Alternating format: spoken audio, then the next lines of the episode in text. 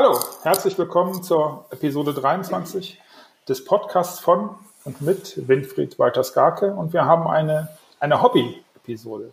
Hallo, lieber Winfried, hallo, lieber Hörer und ja, ich möchte einleiten mit einer, mit, mit einer Sache, die ich mir schon in der Episode 7, wir verlinken das in den Show Notes, kannst du dir nochmal anhören, lieber Hörer, aufgefallen ist.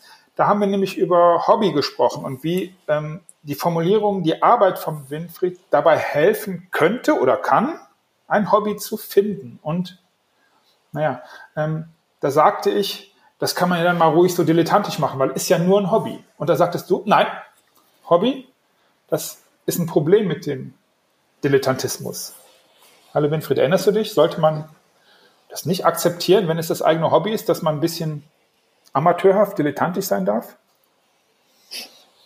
Hallo Markus, hallo liebe Menschen, die zuhören. Ja, das mit dem Hobby.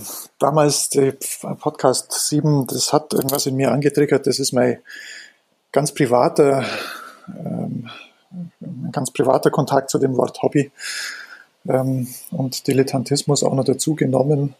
Da könnten wir sozialwissenschaftlich, philosophisch, sprachwissenschaftlich oder psychologisch antworten. In allen Bereichen bin ich Dilettant. Und dann sind wir bei den Wortbedeutungen. Dilettant kommt eigentlich aus dem, aus dem Lateinischen. Das heißt sich erfreuen, sich vergnügen. Das hat nur im Laufe der Zeit eine blöde Richtung genommen, dass es so negativ konnotiert ist, dass das als äh, schlechte Qualität bezeichnet wird. Die ursprüngliche Bedeutung ist was anderes. Das ist eben nicht professionell und das verbindet es mit dem Wort Hobby. Ähm, und dass es keine schulische oder wie auch immer Ausbildung dafür gibt und man trotzdem aber mit Freude bei der Sache ist. Ähm, das verbindet Dilettantismus mit Hobby und so gesehen mag ich das eigentlich ganz gern. Nur mein Zugang zu Hobby ist halt einfach als Kind, wie die Eltern dafür geguckt haben, dass ich ein Hobby vielleicht habe und man dann beim Hobby Lil, also so ein Laden, wo Hobbymenschen sich Dinge einkaufen, ja. Material gekauft habe und ich dann viele Staubfänger gebastelt habe. Ähm, Daher, ja. also sowohl Hobby als auch Dilettantismus ist äh, leider inzwischen negativ konnotiert, was dem aber nicht gerecht wird. Du hast übrigens bewusst Staubfänger und nicht Traumfänger gesagt. Ne? Ich wollte es nur noch mal nachfragen. Ja, ja, es waren Staubfänger, die dann irgendwann weggeworfen worden sind, ähm, die halt die Verwandtschaft dem Buben zuliebe irgendwo aufgestellt hat. Aber eigentlich, naja. Okay. Okay. Und das, dem, dem fehlt die, die, letztlich die Nachhaltigkeit. Also Hobby ist ja was, dass jemand dauerhaft an, in einem Thema ähm, ist, das ihm oder ihr Freude macht. Und da wachsen manchmal, wächst manchmal Know-how zusammen, was mit einem Fachmann locker mithalten kann oder ihn auch überflügeln kann ähm, oder einer Fachfrau. Mhm. Ähm, weil diese intensive Beschäftigung, es ist halt, das ist nicht zum Broterwerb dient. Ja, Broterwerb und intensive Beschäftigung. Lass uns, das ist eine schöne Brücke zu meiner zweiten Frage. Und zwar hört man ja heutzutage, aber das nehme ich schon lange wahr, allenthalben, dass man sein Hobby, das, was man liebt, zum Beruf machen soll und dann läuft alles ganz von alleine. Also ähm, die Life-Coaches dieser Welt, die predigen das. Ähm, mach, was du liebst und du musst nie wieder arbeiten. Ähm, ist das so einfach? Ja, hier wird das Wort Begriff Arbeiten diskreditiert. Ich habe nichts gegen Arbeit. Mhm. Ähm, da steckt Schweiß drin, da steckt Intensität drin, da steckt Ernsthaftigkeit drin. Was spricht gegen Arbeit? Sie darf halt Spaß machen. Ähm, und arbeiten, also selbst die Dinge, die einen Spaß machen, das wird jeder kennen, Jetzt sage ich bloß mal Bergsteigen. Wer gerne in die Berge geht, das macht total Spaß, denen, die es machen. Aber wenn die oben ankommen oder unten wieder, die sind fix und fertig. Also es ist anstrengend. Gegen Anstrengung spricht gar nichts. Ähm, und das, also ich kenne ein paar Leute, die alles so mit Leichtigkeit erledigen wollen. Die wirken auf mich sehr angestrengt. Weil das kann anstrengend sein, alles mit Leichtigkeit erledigen zu wollen. Ja. Und jeder Anstrengung aus dem Weg zu gehen, das geht gar nicht, aus meiner Sicht. Mhm. Ja, macht was bei mir, lässt mich nachdenken. Vielleicht noch so den einen oder anderen. Ähm, jetzt, jetzt waren wir auf der Schiene, dass wir sagen, okay, es spricht nichts gegen Anstrengung und Arbeit, die darf Spaß machen oder Freude. Und ähm, jetzt gibt es aber vielleicht den einen oder anderen da draußen, der ähm, nicht mit dir gearbeitet hat, der aber auch ansonsten geprägt von, von seiner Sozialisation oder von, in dem Fall jetzt mal einfach als Beispiel nehmen, von seinem Vater im Normalfall, der hat dann vor, keine Ahnung, 25, 30 Jahren den Beruf ergriffen, den die Eltern sich gewünscht haben und der hat sich verpflichtet gefühlt. Ähm, und der sieht jetzt auch keinen Ausweg, vielleicht so für den Moment zu sagen, okay, ich mache jetzt gerade, ich nehme irgendein Beispiel, eine Schreinerei und ab übermorgen will ich Imker sein. Wie kannst du dem helfen? Hilfst du dem? Kannst du dem helfen?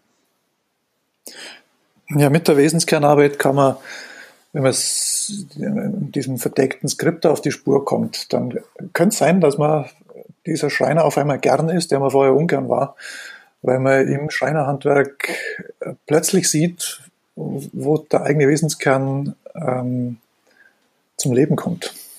Mhm. Und das, das, also eine Zeit lang gab es ja diese ähm, Lebensberatungsbücher, die dann sagen, na such da halt einen neuen Beruf, wenn du unglücklich bist in dem Beruf.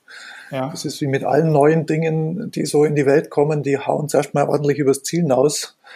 Wenn man genau hinschaut, dann kann man oft in diesem Beruf bleiben, in dem man ist, wenn man merkt, was ist es denn, was meine Seele, mich, mein Organismus ähm, ausmacht. Ich hatte mal einen Kunden, der wollte sich selbstständig machen. Ich meine mich zu erinnern, das habe ich in einem Podcast schon mal erwähnt, ähm, weil er dort nicht mehr sein wollte, wo er war. Er hat sein Gehalt als Schmerzensgeld empfunden, aber es war halt attraktiv ja. hoch, dieses Schmerzensgeld, dass er geblieben ist. Und er wollte sich dann selbstständig machen, weil er es irgendwann doch nicht mehr ausgehalten hat. Ähm, und dann hat er eben von mir erfahren und dann haben wir diese Arbeit gemacht und danach hat er festgestellt, er kann bleiben. Er muss nur an einigen Stellschrauben drehen. Dann hat er es so, wie es ihm gemäß ist. Das bedeutet, es könnte sein, dass, wenn wir bei dem Schreiner sind, dass das scheinbar oder offensichtlich tatsächlich sogar gezwungene Berufsbild durchaus sich aber verträgt oder ähm, mit, mit, der, mit deiner Arbeit Sinn ergibt und man sein, äh, sein Seelenheil, ähm, kann man das so stehen lassen, dennoch auch in diesem scheinbar gezwungenen Beruf finden kann, den man seit 30 Jahren ja ganz offensichtlich dann auch erfolgreich ausgeübt, wenn man nach 30 Jahren immer noch im Business ist. Irgendwas wird da ja sein, was, was, was funktioniert, was passt. Verstehe ich das richtig? Ja, und wenn das, auch wenn es nach langer Zeit, nach diesen 30 Jahren, diese, äh, wenn man seinem Wesenskern auf die Schliche kommt, dann wird man feststellen, was sich plötzlich an zusätzlicher, was sich an Kraft freisetzt. Ja. Weil man diese Dinge halt lässt, für die man nicht auf dieser Welt ist und die anderen Dinge tut, für die man auf der Welt ist. Am Ende stellt man jemanden ein oder lässt einen Geschäftsbereich bleiben und baut einen anderen aus. Das ist nach wie vor eine Schreinerei. Nur es werden andere Dinge dann passieren. Vielleicht nicht mal andere Dinge, sondern sie werden auf andere Weise gemacht werden. Und ähm, ich habe auch schon erlebt, dass dann auf einmal Umsätze nach oben gingen, weil die Leute von außen, die nehmen das einfach wahr. Ist das was ordentliches, was da jemand macht, oder ist das so hingeschludert?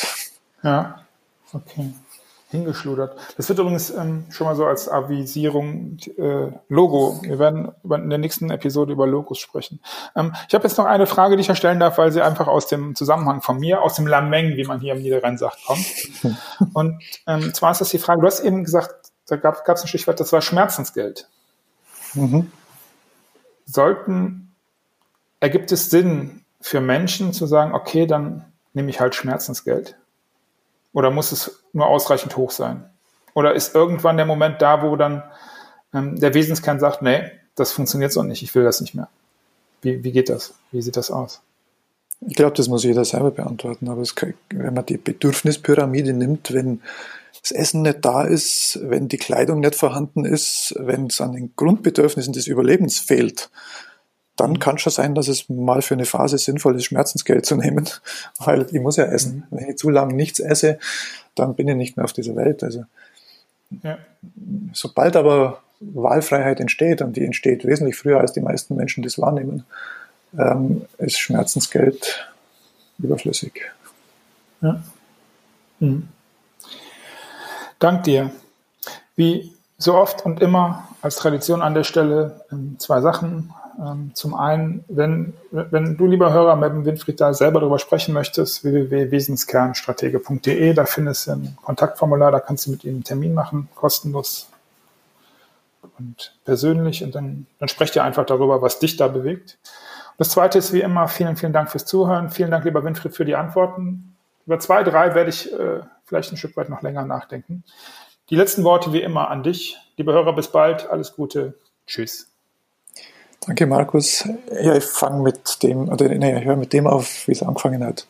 Ich bin gern Dilettant, wenn man diese ursprüngliche Bedeutung nimmt, sich erfreuen, sich vergnügen.